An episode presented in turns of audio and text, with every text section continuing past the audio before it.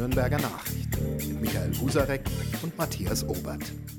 Hallo Michael. Hallo Matthias. Zurück long, aus südlichen Gefilden. Ja, long time not have seen sozusagen. Ja, genau. Äh, du warst ja auch viel unterwegs. Also ich in südlichen Gefilden jetzt mal eine Woche. Ein es sind die Unterschiede. Der Online-Chef reist nach Barcelona, der Familienvater in den bayerischen Wald. Tja, es muss kleine Unterschiede geben, immer noch. Äh, beides fängt mit B an, immerhin. genau. Bayerischer Wald äh, im Herbst, ist das erträglich? Das kommt auf die Indoor-Möglichkeiten an. Also wir hatten ein wunderschönes Hotel, ein Kinderhotel, ein Kinder-Bio-Hotel sogar. Aha. Und da war das sehr, sehr erträglich. Okay. Es war aber gar nicht so schlimm vom Wetter. Wir waren auch viel draußen. Also ich bin ein Fan vom Bayerischen Wald. Man muss ihn aber mögen. Also finster und kalt ist ja das Attribut, das man verbindet mit dem Bayerischen Wald. Ja, da kann ich mit Sonne, Meer und äh, quicklebendiger Stadt äh, dagegenhalten. Also ähm, es ist ähm, bestimmt mehr los gewesen. Im definitiv. Äh, eigentlich Wahnsinn. Äh, ich, ich kann gut nachvollziehen. Also wir, wir fahren seit etlichen Jahren nach Barcelona immer wieder für eine Woche meistens. Ähm, und ich kann inzwischen gut nachvollziehen, dass die Leute dort auch sehr genervt sind. Also was an einem Wochenende durch diese Stadt gespült wird, das ist schon wirklich irre mit zwei, drei Kreuzfahrtschiffen, die äh, an der Küste liegen und äh, von den, von aus, aus aller Herren Länder hereinströmenden Menschen bis zu den Spaniern selber, die am Wochenende halt gerne nach Barcelona ja. gehen, weil da was geboten ist. Jetzt im also, Landkreis kam gemächlicher zu. Vielleicht ist das der Tipp für die Genervten.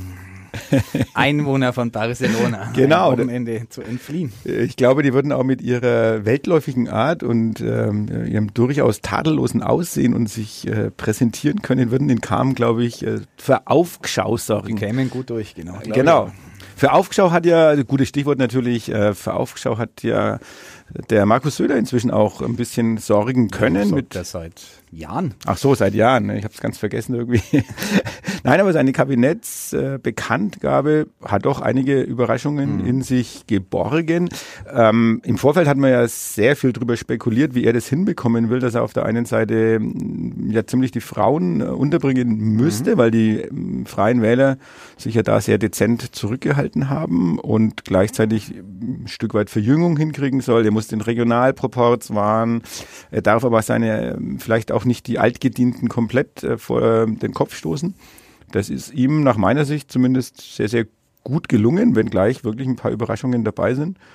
Ähm, wie siehst du das? Also ich fand jetzt zum Beispiel die Judith Gerlach, deren Name ich vorher noch nie gehört habe, die, glaube ich, aus Aschaffenburg äh, stammt oder dort wohnt, eine Digitalministerin mit 33 Jahren. Also mich als Onliner finde es natürlich toll, äh, dass, mhm. dass es einerseits ein eigenes Ministerium geben wird und zum anderen, dass wirklich jemand sehr Junges äh, dort eingesetzt wird, also mit 33 Jahren schon Ministerin zu werden, das ist, glaube ich, für die CSU und für Bayern doch extrem ungewöhnlich. Absolut, das ist, ähm, finde ich, sehr gelungen, weil es ja nur so auch authentisch gehen kann, das Thema digital ähm, mit Menschen zu besetzen, die in der digitalen Welt groß geworden sind. Das wäre aus meiner Sicht ein Rohrkrepierer ersten Ranges gewesen, dort einen ähm, 60-jährigen oder auch, ähm, nehmen wir mein Alter, einen 51-jährigen Mann zu platzieren. Ich bin kein digitaler Eingeborener und äh, werde deshalb immer ein gewisses äh, Berührungsangstthema haben mit äh, der digitalen Welt, obwohl ich mich äh, sozusagen stets bemühe. Aber das hat natürlich diese 33-jährige junge Frau nicht. Und insofern klasse überhaupt die Besetzung. Es war eine Quadratur des Kreises, die Söder meistern musste. Das hat er echt gut hingekriegt. Er ist vor allem ähm, ein Weltmeister im Nichts rauslassen. Das finde ich mhm. sehr bemerkenswert. Mhm. Ähm, das ist, glaube ich, vor ihm keinem anderen Ministerpräsidenten gelungen, dass wirklich alle die Klappe gehalten haben ähm, und er sozusagen ähm, die Hoheit der Verkündung der Personalien auch noch innehatte. Bisher wurde immer was durchgestochen und das hat er jetzt zum zweiten Mal geschafft. Als er Horst Seehofer beerbt hat vor einem guten halben Jahr, war das genauso und jetzt wieder. Also da ist er offenbar sehr konsequent. Es scheint ja die Androhung, so wird erzählt zu geben, wenn einer was sagt, dann fliegt er sofort wieder raus aus diesem Kabinett. Das ist natürlich eine handfeste ähm, Drohung oder ein handfestes Argument, nichts zu sagen. Haben sie alle dran gehalten. Wie du erwähnt hast, das ist eine Mischung aus den Platzhirschen, also Joachim Herrmann, klar, Albert Führager muss man auch schon dazu zählen, mhm. ähm, die, die sind drin, die sind geblieben.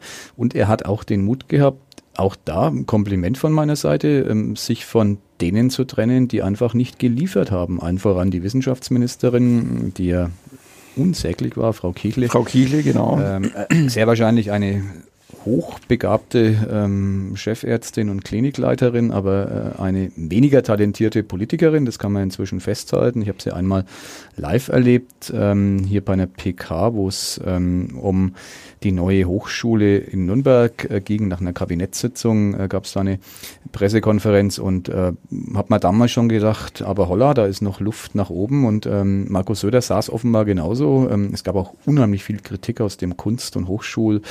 Ähm, da hat er reagiert. Das war seine Idee, hat die Dame damals aus dem Hut gezaubert als äh, Quereinsteigerin, muss man dazu sagen. Genau. Hat aber in dem politischen Betrieb äh, scheinbar wirklich nie Fuß fassen können. Genau, und dann ist er wieder Fehl, weg. Also fehlt es an Erfahrung und hat, ich glaube in Nürnberg hat es ja damals auch ausgeplaudert, ähm, wie, das, wie viel Millionen das Grundstück äh, Straße, genau. Also mal ein paar so Sachen, wo man sagt, naja, ähm, nicht unbedingt der Maßstab und da haben auch viele jetzt ganz, ganz erleichtert, ähm, spürbar, hörbar aufgeatmet, mhm, als sie mhm. diese Personale gehört haben.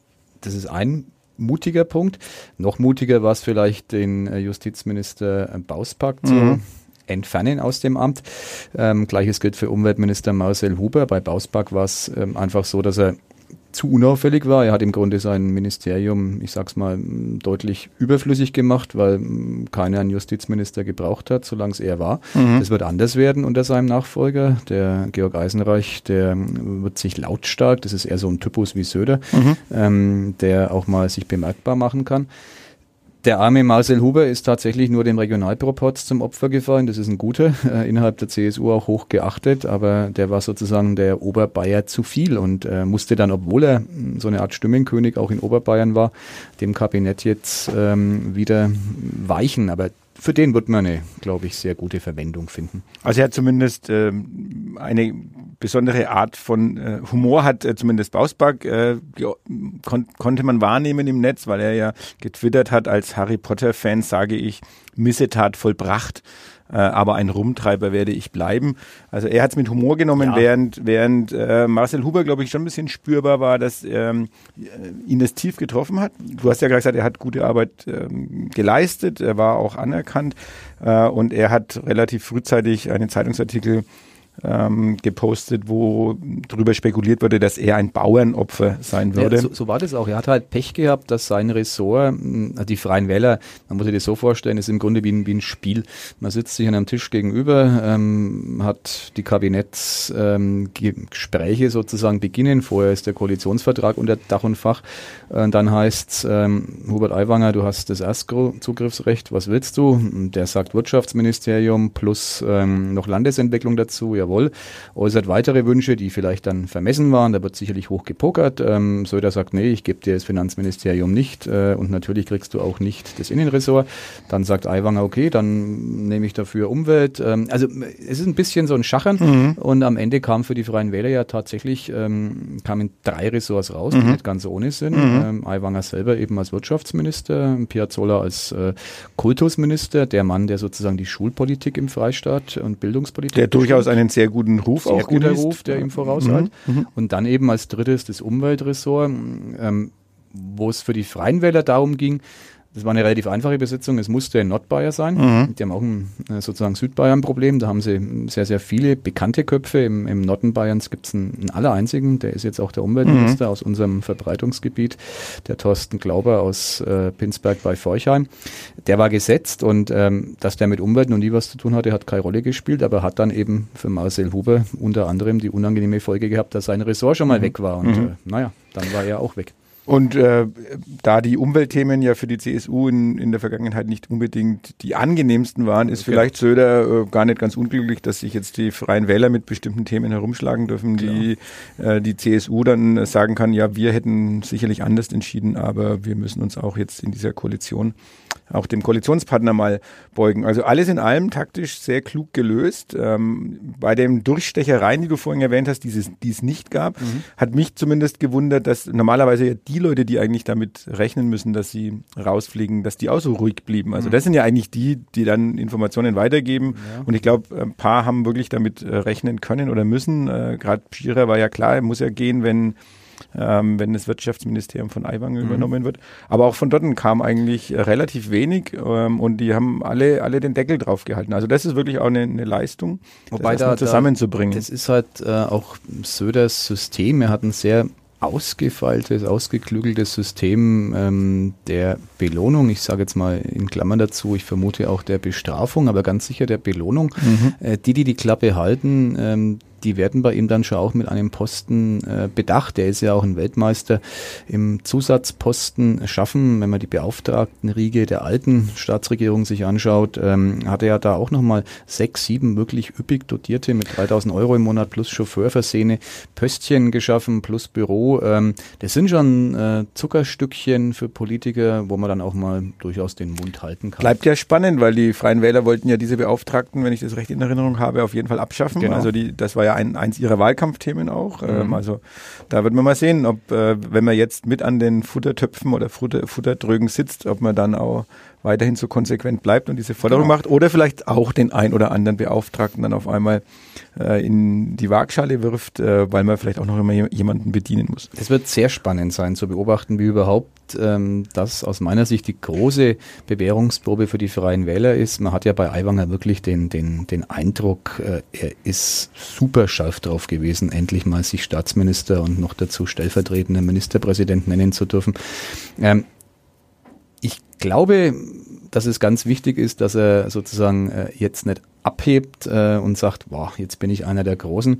Äh, die Bodenhaftung, das ist die einzige Stärke der Freien Wähler, die sie von der CSU unterscheidet. Äh, der unmittelbare Kontakt zu den Wählerinnen und Wählern, Thorsten Glauber, Paradebeispiel, Umweltminister und hat trotzdem den Anspruch, dritter Bürgermeister in Pinsberg zu Mhm, bleiben, weil mhm. er diese Verwurzelung nicht aufgeben Mhm. will. Ob er das durchhält, sei dahingestellt. Aber das ist prototypisch für einen freien Wähler den Durchstich nach unten zur wirklichen Basis nicht herzugeben. Ist ganz anders als bei vielen CSU-Kabinettsmitgliedern. Die haben diesen Draht nicht mehr. Die, die sind sozusagen abgehoben. Ich will das gar nicht kritisieren. Die haben einen vollen Terminkalender. Ähm, da bleibt dann als allererstes die Mitgliedschaft im örtlichen Kreistag auf der Strecke, ähm, die Mitgliedschaft im örtlichen Gemeinde- oder Stadtrat und natürlich auch entsprechende ehrenamtliche Posten wie die eines Bürgermeisters in der kleinen Gemeinde. Und da waren die Freien Wähler anders und da muss man gucken. Also Aiwanger hat bisher schon ein paar, finde ich, Fehler gemacht. Sein größter war, dass er beim Thema ähm, Donauausbau die sogenannten Hochwasserpolder just in den Regionen nicht realisieren lässt und sich das auch im Koalitionsvertrag hat festschreiben lassen, wo zum einen seine Frau Landrätin Mhm, ist. genau, Ähm, ja. Finde ich geht Das gar ganz- nicht. Also da ja. ist natürlich der Verdacht der Vetternwirtschaft ähm, sehr, sehr naheliegend. Ähm, der zweite Landkreis, der betroffen war, war auch einer, wo ein freier Wählerlandrat war, der jetzt bei ihm im Wirtschaftsministerium Staatssekretär ist. Da schreien die CSU-Landräte, die es da gibt in Niederbayern, entlang der Donau bis nach Passau, natürlich vollkommen zu Recht auf. Äh, Das sind so Gefährdungspotenziale, wo Aiwanger selber sehr, sehr, sehr aufpassen muss. Da glaube ich, kann er sich keine Fehltritte mehr leisten. Ja, das, das bleibt auf jeden Fall spannend ähm, in der Beziehung, wie Aiwanger sich äh, gebärden wird. Ähm, seine Minister, da muss man auch erstmal gucken. Also ich, ich bin da eher skeptisch, dass das alles so gut funktionieren wird. Also manche Dinge, die hemdsärmlich auf Kreis- oder Kommunenebene ge gelöst wurden, wird man sicherlich so in der Form nicht machen können.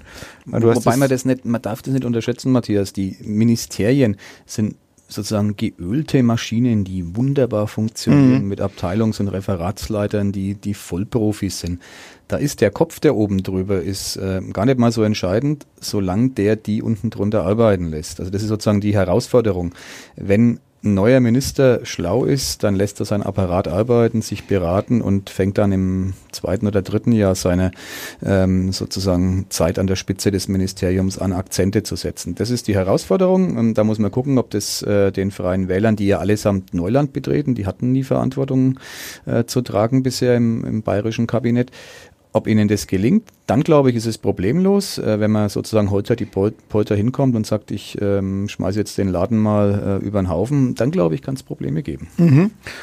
Gehen wir mal vielleicht noch zu unseren regionalen ähm, Ministern. Also sind ja nicht nur Neulinge. Also wir haben hier nach wie vor in Nürnberg Gesundheitsministerium. Melanie Hummel bleibt ja im Amt. Ähm, auch da kann man vielleicht sagen, die hat ja ihr Amt auch relativ unspektakulär Genau. geführt. Vielleicht ist es genau ein, der Punkt, den du gerade genannt hast. Äh, du hast eine gut funktionierende Maschinerie äh, und äh, du sage ich mal, ext nicht unbedingt an. Du setzt den einen oder anderen Akzent, aber es ist jetzt auch nicht so, dass du äh, versuchst, äh, jeden zweiten Tag in die Schlagzeilen zu geraten. Und äh, diese Arbeit ist scheinbar auch honoriert worden. Klar, sie ist auch Frau, sie ist ähm, aus Franken, also aus Bamberg. Also ja ähm, bleibt in Nürnberg zumindest mal alles beim Alten. Sie ist Ärztin, auch das ist äh, ganz ehrlich sicherlich kein Nachteil, so wie das äh, ungeschriebene Gesetz gilt, der Justizminister muss ein Jurist sein, ist es sicherlich nicht verkehrt, äh, wenn die Gesundheitsministerin ähm, vom Fach ist. Das ist keine Voraussetzung in der Politik, aber meine These ist, es ist bestimmt kein Schaden, mhm. diejenigen was davon verstehen. Und sie hat ihr Amt, wie du sagst, unauffällig im positiven Sinne geführt. Das ist jetzt auch ein, ich sag's mal salopp, ein leichteres Ministerium. Also das wird ja nur bei Krisensituationen interessant. Also was weiß ich, wenn es ein, einen äh, Gesundheits-Lebensmittelskandal äh, gibt, da kann natürlich dann das Gesundheitsressort sozusagen über Nacht in den Fokus rücken. Da war jetzt in letzter Zeit äh, nichts. Wenn man an frühere Zeiten denken, gab es das mh, sehr wohl. Ähm, aber Melanie Hummel selber hat bisher unauffällig ihr Haus im Griff gehabt. Und der Umzug geht Schritt für Schritt voran. Dann genau. ist das Landesamt für Pflege, was jetzt noch kommt. Also es wird natürlich, äh, fließt ja auch Geld wieder in, die, in den nordbayerischen genau. Raum, ähm, weil die, die Kassen ja auch prall gefüllt sind. Also von der Seite droht wahrscheinlich auch wenig Gefahr. Joachim Herrmann, ja, sozusagen jetzt ein alter Hautdegen, ja. ähm, wird vielleicht auch damit auch klar sein, dass, äh, dass das Ende seiner Karriereleiter ist oder kommt es doch noch zu der Beerbung eines gewissen Bundesinnenministers? Nee, also ich glaube, mittlerweile kann man es kategorisch ausschließen. Herrmann ist ja im besten Wortsinn natürlich seine Führungspersönlichkeit, er wäre jetzt auch ein sehr treuer Parteisoldat und, und wäre ja auch nach Berlin gegangen, wenn äh, es nicht die Wollten eines Horst Seehofers mhm. gegeben mhm. hätte. Also und jetzt glaube ich, hat er einfach äh, die Faxen dick, er würde das nie so formulieren, aber er hat schon ganz klar zum Verstehen gegeben, mein Platz ist der hier in München und wie du sagst, das werden die fünf Jahre sein, äh, nach denen er seine politische Laufbahn beendet. Er kann sie dann, wenn da nichts dazwischen kommt, weiß man nie beim politischen Spitzenposten, er kann sie dann ja tatsächlich ähm, sozusagen rückblickend voller Zufriedenheit beenden. Er hat ein Dasein als Innenminister, das im Grunde untadelig ist. Ähm, Wahrscheinlich der längste Innenminister dann aller Zeiten genau, in Bayern, glaube genau. ich, kann es jetzt nachrechnen, aber ich glaube, so lange hat es dann keiner durchgehalten ja. wie er. Also, ja, er, er hat es nie nach ganz oben geschafft. Er war ja mal äh, für wenige Nächte oder Stunden einer Nacht im Gespräch als Ministerpräsident. Mhm. Äh, ich glaube ganz ehrlich, ähm, Joachim Heimann ist alles andere als unglücklich, dass es so kam, mhm. wie es gekommen ist. Ähm, Söder wiederum zahlt es ihm zurück durch äh, den Titel ohne Mittel, stellvertretender Ministerpräsident, der er bleiben darf und für den ist, glaube ich, alles gut. Aber wir müssen dann sicherlich auch noch ein bisschen über eben jenen Mann reden, der, von dem man nicht so ganz genau weiß, wie sehr an welchem Amt klebt. Das eine gibt er jetzt scheinbar auf, also er, den CSU-Vorsitz Horst Seehofer ähm, irrlichtert durch die Republik, kann man ja, muss man inzwischen wohl so sagen. Ähm, gibt immer weniger Verständnis. Also sozusagen ein leuchtender Markus Söder und ein, ein Stern, der, der verglüht, der im Prinzip ja. schon verglüht ist, mehr oder weniger, bloß es selber noch nicht ganz bemerkt hat. Also das ist schon auch eine Art von, von Besonderheit, die da in der CSU gerade sich abspielt. Äh, aber man lässt ihn zunächst mal noch weiterhin gewähren ähm, und sagt, okay, der demontiert sich selbst genug. Mhm ähm, ich glaube, in Berlin gibt es kaum noch jemanden, der ein, eine Wette auf ihn abschließen würde. Und in Bayern ähm, hält man ihm definitiv nicht die Stange, sondern ähm, also früher hätte es äh, sofort wildes Gegenwehr aus oder wilde Gegenwehr aus Bayern gegeben, ähm, aufgrund der Vorwürfe, die im Moment im Raum stehen oder das Verlangen der SPD, der Grünen, der Linken, dass er zurücktreten soll. Also CSU würde Himmel und Hölle in Bewegung setzen, um Seehofer den Rücken zu stärken vor drei, vier, fünf, zehn Jahren. Äh, heute ist Totenstille hm. und man wartet in Ruhe ab. Also es ist schon sehr verrückt. Ja, das ist ein besonderer Fall von äh, ja, einer menschlichen Tragödie. Anders kann man den Fall Seehofer, glaube ich, gar nicht mehr einordnen. Äh, also ich neige inzwischen auch wirklich dazu, ähm, aufzuhören, den, den Mann ähm, journalistisch, sage ich mal, anzugehen. Ähm, das macht keinen Sinn. Der, der ist leider ähm, in seiner eigenen Welt, äh, kommt aus der ganz, ganz schlecht raus und braucht vielleicht da Hilfe, dass man ihn äh, mal klar macht, Mensch, äh, jetzt lass doch endlich los, du bist 69. Mhm. Den, der hat ja wirklich Verdienste um dieses Land. Er war Ministerpräsident, er war lange Jahre ein erfolgreicher Ministerpräsident, ein hochbeliebter. Er war CSU-Parteichef und jetzt ist seine Zeit halt einfach zu Ende gegangen und ähm, nur er erkennt es oder will es nicht erkennen und jetzt trennt er sich sozusagen häppchenweise erst den Ministerpräsidenten nur auf Druck, auf massiven Druck mhm. von Markus Söder und äh, seinen Getreuen, jetzt den Parteivorsitzenden, weil er einfach keine andere Wahl hat. Und äh, dann, und äh, das ist dann sehr bizarr, hatte ich ehrlich gesagt, oder hätte ich für ausgeschlossen gehalten, ähm, hält er sich jetzt sozusagen noch das letzte Hintertürchen, die Position des Innenministers auf Bundesebene offen. Natürlich ist er da nicht haltbar mhm. und natürlich kann er das Amt nicht lang ausüben, weil es logischerweise an die Position des Parteivorsitzenden gekoppelt war. Das weiß er am allerbesten und äh, will es gerade eben nicht wahrhaben. Und er hat ja auch immer wieder betont, dass ähm, an ihm deshalb nicht vorbei kann, weil genau. er nicht genau. nur ein, ein Minister ist, sondern auch noch der Vorsitzende genau. eben der Schwesterpartei der CDU. Das ist er jetzt in Kürze nicht mehr. So, also, also und dann werden die Dobrins in Berlin, äh, wie sie alle heißen, äh, es wird leider dann ein unwürdiges Ende der Ära Seehofer geben und äh, die Phase der Selbstbestimmtheit, die hat er ohnehin längst überschritten. Also nochmal ein für mich tragischer Fall. Der Mann tut mir leid und äh, ich hoffe, dass er sich jetzt nicht noch die, die letzten ähm, Verdienste für die man ihn ja loben könnte, äh, kaputt macht durch seinen Abtritt, der mhm. nicht erfolgen mhm. will, der sich endlos hinzieht. Aber jetzt haben wir in Bayern ein relativ ja, geräuschlos über die Bühne gegangene Koalitionsverhandlungen, ein Kabinett, was, ähm, ähm, denke ich, durchaus auch vom politischen Gegner mit Wohlwollen in, zur Kenntnis genommen wurde. Und wir haben in Berlin ähm, eine GroKo, die nicht nur wegen Seehofer ja weiterhin wackelt. Also Seehofer ist sozusagen äh, im Moment derjenige, äh, der das zum größten Teil auslöst, aber können wir davon ausgehen, dass bei einem Rücktritt Seehofers oder bei einem Wechsel, wie auch immer man das nennen will, ähm, können wir davon ausgehen, dass auch in der GroKo eine Art von Ruhe einkehrt? Also ich glaube nicht recht daran, ähm, weil die Umfragewerte werden nicht steigen, auch wenn, wenn Seehofer diese äh, sein Ministeramt verloren hat. Es kann dort keine Ruhe einkehren, wenn man es ehrlich und nüchtern analysiert. Die GroKo besteht aus einem einzigen Grund fort, das ist der, dass die beiden dort beteiligten Gruppierungen, die Union und die SPD, genau wissen,